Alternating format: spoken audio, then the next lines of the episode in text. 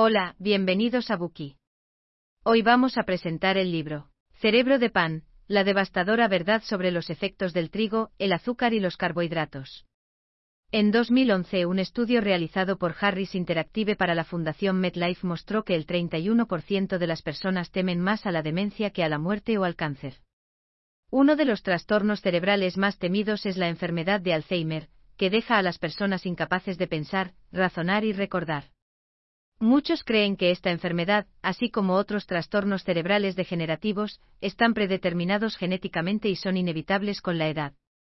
La verdad, sin embargo, es que el destino de tu cerebro no está en tus genes.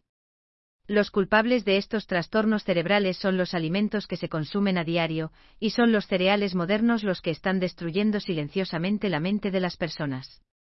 Esta es la razón de ser del título de este libro. Los cereales modernos incluyen no solo las harinas blancas refinadas, las pastas y el arroz, que han sido demonizados por los defensores de la antiobesidad, sino también muchos otros alimentos que son ampliamente percibidos como saludables, como el trigo integral, el grano integral, los multicereales, etc.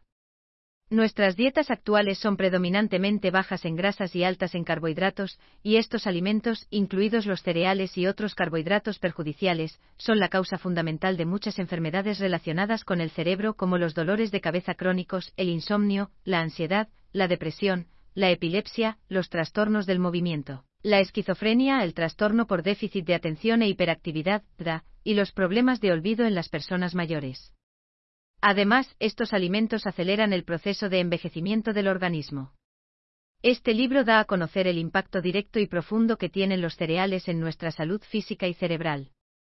Además, los autores ofrecen un completo plan de acción para cambiar nuestros hábitos de vida, incluyendo la alimentación, el ejercicio y el sueño.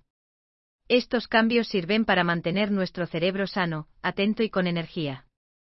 También reducirán drásticamente el riesgo de desarrollar trastornos cerebrales degenerativos en el futuro, ayudándonos a establecer un nuevo estilo de vida. El autor de este libro, el Dr. David Perlmutter, es un neurólogo certificado y miembro del Colegio Americano de Nutrición. Fundó el Centro de Salud Perlmutter y la Fundación Perlmutter en Florida. Perlmutter es conocido en todo el mundo como líder en el campo de las influencias nutricionales en los trastornos neurológicos. Sus escritos aparecen ampliamente en publicaciones médicas y da conferencias en todo el mundo. Christine Louberg, una escritora profesional, es la coautora de este libro.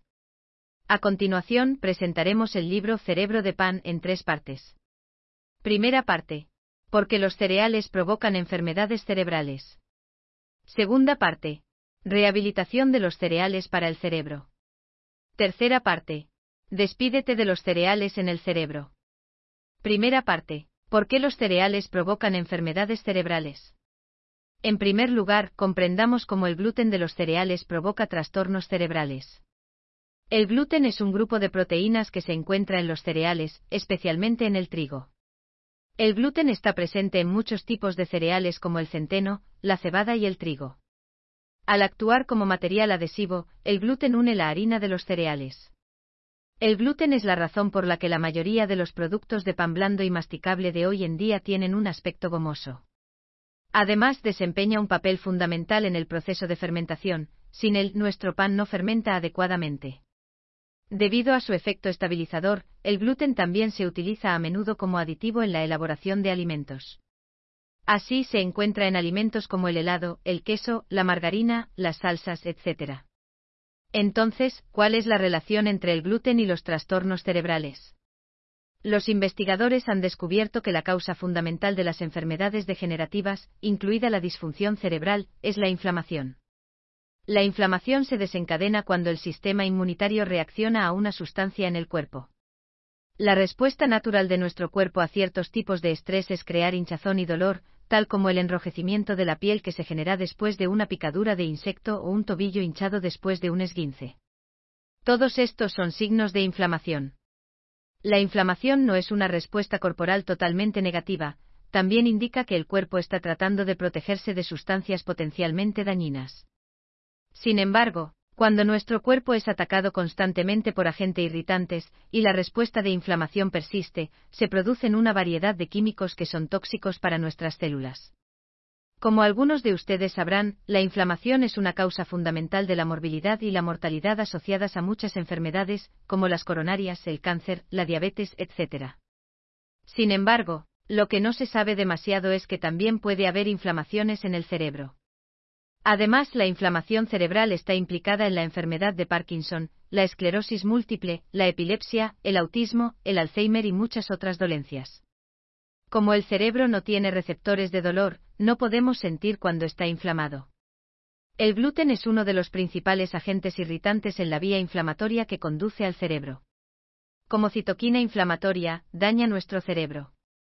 El gluten está compuesto por dos grupos de proteínas, las gluteninas y las gliadinas. La gliadina se compone de 12 unidades diferentes más pequeñas, cualquiera de las cuales puede causar reacciones alérgicas que conducen a la inflamación. Una consecuencia de la inflamación del cerebro es la activación de los radicales libres en el organismo, los cuales aceleran el proceso de oxidación del cuerpo. En el momento en que los tejidos y las células oxidadas dejan de funcionar correctamente, pueden traer muchos riesgos para la salud. Al oír esto, por supuesto, es posible que te preguntes inmediatamente, si el gluten es tan malo, ¿cómo hemos sobrevivido tanto tiempo comiéndolo? Perlmutter nos dice que esto se debe a que los granos que comemos hoy se encuentran muy alejados de los que entraron en nuestras recetas hace 10.000 años. Además, la producción moderna de alimentos nos permite cultivar granos con un contenido de gluten 40 veces superior al de los granos de hace unas décadas. Ahora que hemos aprendido cómo el gluten causa enfermedades cerebrales, vamos a examinar los efectos nocivos de los carbohidratos en el cerebro. En primer lugar, al igual que el gluten, una dieta rica en carbohidratos es uno de los principales irritantes en la vía inflamatoria que conduce al cerebro. De la misma manera, desencadena la inflamación y perjudica a nuestro cerebro. En segundo lugar, la ingesta de granos y carbohidratos provoca picos de azúcar en la sangre, lo que inmediatamente agota la serotonina, la adrenalina, la dopamina y otros neurotransmisores. Estos neurotransmisores son nuestros principales reguladores del estado de ánimo y del cerebro, y su agotamiento puede prender fuego nuestro cerebro. Muchos estudios han demostrado una correlación entre los niveles de glucosa en sangre y el deterioro de la memoria y las habilidades cognitivas. Por ejemplo, un estudio de la Universidad Nacional de Australia mostró que las personas cuyos niveles de glucosa en sangre se encontraban en el extremo superior del rango normal corrían un riesgo mucho mayor de sufrir un encogimiento del volumen cerebral. En tercer lugar, un nivel elevado de azúcar en sangre puede dar lugar al inicio de una reacción denominada sacarificación. La sacarificación es un proceso biológico en el que la glucosa, las proteínas y ciertas grasas se mezclan, haciendo que los tejidos y las células del cuerpo se vuelvan rígidos e inelásticos. Aunque la sacarificación es un proceso biológico inevitable y natural, una dieta alta en carbohidratos acelerará dicho proceso. El tejido y las células del cerebro se vuelven rígidos con la sacarificación, así como altos niveles de sacarificación también pueden conducir al deterioro cognitivo. Tras la sacarificación de las proteínas, éstas se convierten en una fuente masiva de producción de radicales libres. A su vez, cuando hay un exceso de radicales libres en el cuerpo, estos se descontrolan, causando daños en los lípidos, las proteínas e incluso en el ADN y el ARN. Los estudios han demostrado que este tipo de daño tiende a ocurrir en las primeras etapas del deterioro cognitivo y que está directamente relacionado con la degeneración del cerebro. Además, el aumento de los niveles de glucosa en el organismo puede provocar la oxidación de las lipoproteínas de baja densidad, LDL. La LDL es una proteína de transporte con funciones esenciales. Su misión es captar el colesterol y transportarlo a las neuronas que realizan funciones críticas. Muchas personas perciben el colesterol como algo perjudicial para su salud. Sin embargo, Muchos estudios científicos han confirmado que el colesterol desempeña un papel crucial en el mantenimiento de la salud y la función del cerebro. Por ejemplo, a principios del siglo XXI, investigadores de la Universidad de Boston estudiaron la relación entre el colesterol total y el rendimiento cognitivo. Según este estudio publicado en 2005, existía una correlación positiva significativa entre el colesterol total y las medidas de fluidez verbal, atención barra diagonal concentración, razonamiento abstracto y un índice que medía múltiples dominios cognitivos. En términos de funcionalidad, el colesterol es el bloque básico de construcción de las membranas celulares, un nutriente cerebral vital, y el combustible esencial para las neuronas. También sirve como un poderoso antioxidante que protege al cerebro del daño de los radicales libres. La importancia del LDL que transporta el colesterol queda clara cuando entendemos lo crítico que es el colesterol para el cerebro. Sin embargo, como hemos mencionado anteriormente, los niveles elevados de glucosa en el cuerpo conducen a la oxidación de las LDL, lo que compromete su capacidad para transportar el colesterol al cerebro, conduciendo a una disfunción cerebral. Estamos expuestos a una gran variedad de carbohidratos en nuestras vidas, por lo que es importante saber cuáles son más beneficiosos y cuáles más perjudiciales. El libro señala que los alimentos elaborados con harina refinada, como el pan, los cereales y la pasta, los almidones, como el arroz, las patatas y el maíz, y los hidratos de carbono líquidos, como los refrescos, la cerveza y los zumos de frutas, son todos alimentos que pueden ser más perjudiciales para el cerebro, ya que desencadenan el mayor aumento de azúcar en sangre. Además, estos carbohidratos son más propensos a permitir la acumulación de grasa, lo que conduce a la obesidad. En cambio, los carbohidratos de las verduras de hoja verde, como el brócoli y las espinacas, están mezclados con fibra no digerible. Así su descomposición es más lenta, lo que hace que la glucosa se libere en el torrente sanguíneo de forma lenta e incremental. Al igual que muchas verduras, el agua y la fibra de las frutas también diluyen el efecto del azúcar en sangre. Hemos aprendido cómo el gluten causa trastornos cerebrales, así también como los efectos adversos de los carbohidratos en el cerebro. Ahora pasemos a comprender cómo el impacto nocivo del gluten y los carbohidratos en el cerebro está relacionado con los trastornos conductuales y psicológicos. Según los datos de los Centros para el Control y la Prevención de Enfermedades, en 2013, aproximadamente 6,4 millones de niños estadounidenses de entre 4 y 17 años fueron diagnosticados con TRA, lo que refleja un aumento del 53% en la última década. Otra serie de datos afirmaba que entre los menores de 19 años, el uso de ansiolíticos aumentó un 45% en las chicas y un 37% en los chicos en la década comprendida entre 2001 y 2010. Perlmutter nos dice que la causa fundamental de estos trastornos psicológicos y conductuales son el gluten y los carbohidratos. Perlmutter cuenta en su libro sobre algunos de los casos de sus pacientes. KM, una niña de 9 años, tenía los clásicos signos de TRA y mala memoria. Una prueba médica confirmó dos causas, alergia al gluten y niveles sanguíneos de ácido docosahexaenoico, DHA, omega 3 por debajo de los normales. Perlmutter prescribió a KM una dieta sin gluten y suplementos de DHA y limitó severamente la ingesta de bebidas. Al cabo de un tiempo, el estado de KM mejoró notablemente. KJ, una niña de 5 años, era otra de sus pacientes. A ella se le había diagnosticado el síndrome de Tourette, un tipo de trastorno del espectro de tics caracterizado por movimientos repentinos, repetitivos y no rítmicos y tics motores, y expresiones verbales que involucran grupos musculares discretos. Se desconoce la causa exacta de esta anomalía neurológica. Aún así, Perlmutter descubrió en el historial médico de KJ que uno de sus síntomas antes de la aparición de la enfermedad era la diarrea, síntoma que había continuado. Por ello, Perlmutter le hizo una prueba de sensibilidad al gluten y confirmó que tenía esa alergia. Tras someterla a una dieta sin gluten durante algún tiempo, los síntomas de cajota se aliviaron en gran medida. También existe una relación entre el gluten y el autismo. Aunque el autismo es ahora un trastorno infantil común, no hay tratamientos ampliamente aplicables ni cura.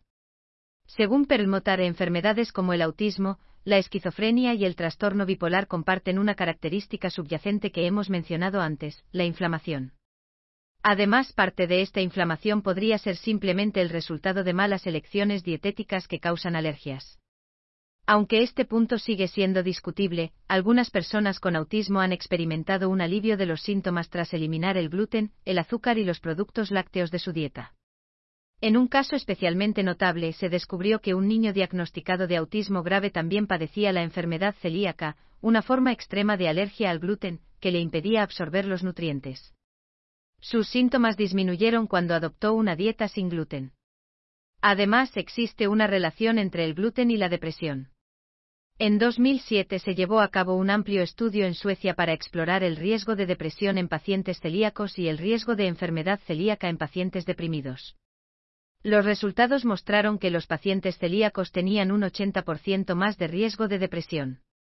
La enfermedad celíaca es una forma extrema de alergia al gluten que daña el intestino delgado, y está acompañada de diarrea y dolor abdominal. Entonces, ¿cómo se relaciona la depresión con un intestino dañado? Cuando el revestimiento intestinal está dañado por la enfermedad celíaca, los intestinos serán menos efectivos para absorber los nutrientes esenciales que necesita el cerebro. Además, la gran mayoría de las hormonas del bienestar se producen alrededor de los intestinos. De ahí que los científicos llamen a estos órganos el segundo cerebro. Perlmutter también revela en su libro cómo es la relación entre los trastornos psicológicos, como la esquizofrenia y el trastorno bipolar, y la alergia al gluten. Las personas que sufren este tipo de enfermedades mentales también suelen presentar sensibilidad al gluten. Además, muchos estudios han demostrado una mejora significativa en estos pacientes tras adoptar una dieta baja en carbohidratos y alta en grasas. Con esto concluye el contenido de la primera parte. Hagamos una recapitulación. Hemos aprendido cómo es que el gluten de los cereales provoca trastornos cerebrales. La causa fundamental de las enfermedades degenerativas, incluyendo a la disfunción cerebral, es la inflamación, y el gluten es el agente irritante más importante en la vía inflamatoria que conduce al cerebro. Como citoquina inflamatoria, daña nuestro cerebro. Además, dado que la fabricación moderna de alimentos nos permite cultivar cereales con un contenido de gluten 40 veces superior al de hace unas décadas, el gluten está causando un daño más importante en la era actual. También aprendimos sobre los efectos nocivos de los carbohidratos en el cerebro. En primer lugar, al igual que el gluten, una dieta alta en carbohidratos es el irritante más importante en la vía inflamatoria que conduce al cerebro, y por lo tanto desencadena su inflamación. En segundo lugar, la ingesta de granos y carbohidratos provoca picos de azúcar en la sangre, que agotan los neurotransmisores que regulan nuestro estado de ánimo y nuestra mente. En tercer lugar, el alto nivel de azúcar en sangre inicia la sacarificación. Los niveles elevados de sacarificación también pueden provocar un deterioro cognitivo. Por último, los niveles elevados de glucosa en el cuerpo conducen a la oxidación de las LDL y reducen la capacidad de estas de transportar el colesterol al cerebro. Esto conduce entonces a una disfunción cerebral. Por último, hemos aprendido que los trastornos mentales y del comportamiento como el TRA, el autismo, la depresión y la esquizofrenia, entre otros, están asociados a la alergia al gluten. Gracias por escuchar. Compruebe el enlace de abajo para desbloquear el contenido completo.